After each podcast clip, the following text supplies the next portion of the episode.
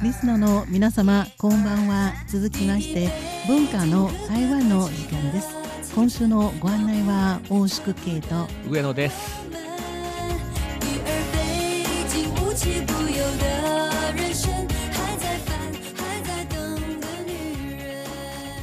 懐かしいビビアン・スーの歌声でしたけれども、はい、えー、女性を前面に押し出した歌ですね。そうですね。敬意を表するの敬という字に女そして人と書きます、えー、女性に乾杯という意味でしょうかね。そうですね。はい、まあ、まさにね、サルート、敬礼みたいなね、そんな感じがしますけれども、えー、この曲を少しお聴きいただきましたのは、今日が3月8日、国際女性デーだからなんですね。そうですね。えー、こちらでは、えー、3月8日のことを、えー、3パーと発音しますね。そうですね。標準中国語で関数字3と8でね、はい、3パーですね。えーでもこれは実は、えー、よろしくない言葉です。うん、まあねあの女性あの、はい、特にですねちょっとおっちょこちょいだったりですねそうですね、えー、いろんな噂話ですかね、えーはいはいはい、そういったことは大好きなね、えー、人とか、そういった人をよく悪い意味でね、えー、言う時に女の人で、えー、3パーと言ったりしますね。はい。でも、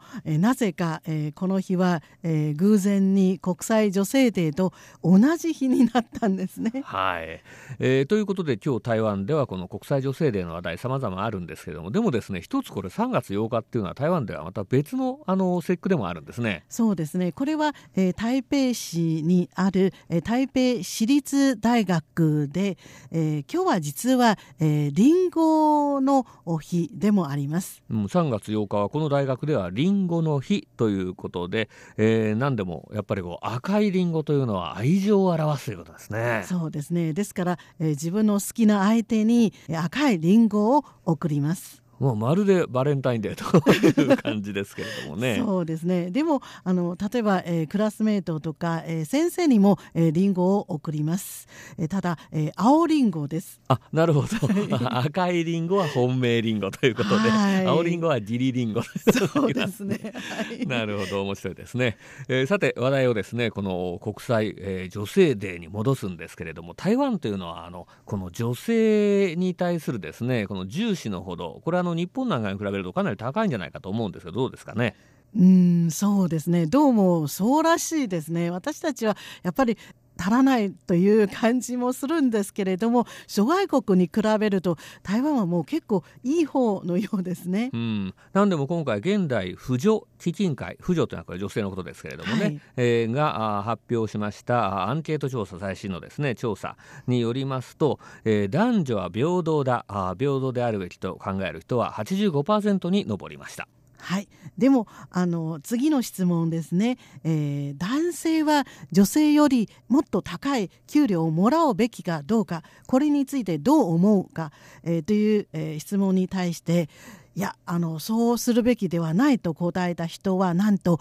えー、70%を、え、超えていることが分かりました。うん、ですからこれはあの、えー、男性の方がですね給料が多いというのは良くないという人は7割余りということでさっきあの平等っていうのは8割5分あったのにですね、えー、給料が男性の方が多いのは良くないという人は7割余りということでちょっと差があるんですね。そうですねちょっとやっぱりこのジェンダーの平等についてはちょっと矛盾しているようなところがあるようですね。そうですね、はいえー、そしてですねえー、これ実際に多分女性だと思うんですけれども、まあ、性別によってですね、えー、仕事の面で、えー、いろいろですね、えー、不平等なあ、まあ、扱いを受けたというふうに答えた人も13%いたということです。はいどこが不平等かと申しますと割合としては一番高かったのは、えー、給料つまり待遇の不平等を訴えた人が、えー、最も多かったということですね。はい、で続いてはですねこれは昇進ですね。なるほど納得できますね、はい、そしてさらには仕事の内容ということでやっぱりですね女性でこう不満を持っている人はいるということです。はいちなみに去年の統計ですけれども女性は男性と同じような給料を得るには男性よりも52日間多く働かなければいけない。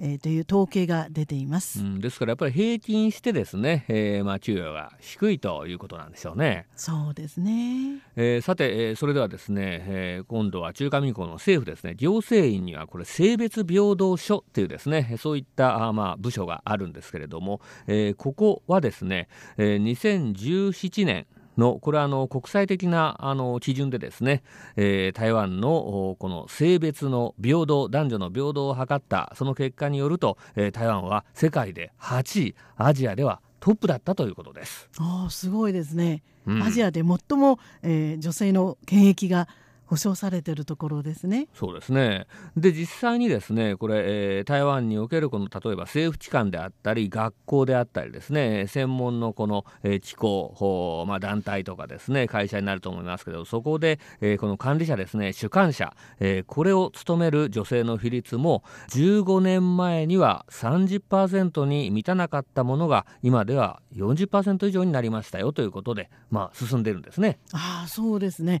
40%以上もいるんですね。うん、またこれ男女のこの先ほど出てきた給与の格差なんですけれどもこちらもですね、まあ、まだ不満はあると言ってもですね、えー、実際にはこれその差はかなり縮まっています。はいえー、30年前の、えー、33%から、えー、今は14%になっています。うん、ですからね、えーまあ、かなりこの差は縮まったと言ってもいいんじゃないですかね。うん、そうですね。かなり改善されてますね、うん、ただですねやっぱり否めないのがこの、えー、女性はうちで、えー、この子供の世話を見るとかですね、はいはい、はい、えー、あるいはあ、まあ、掃除洗濯家事ですね、えー、えー、こういったことをしてほしいというそういった観念はまだ台湾にも根強いようですね。そうですね。ですから、えー、職場で働いている女性に常に、えー、こういう悩みがあります、えー、家庭と仕事どうやって両立させるか。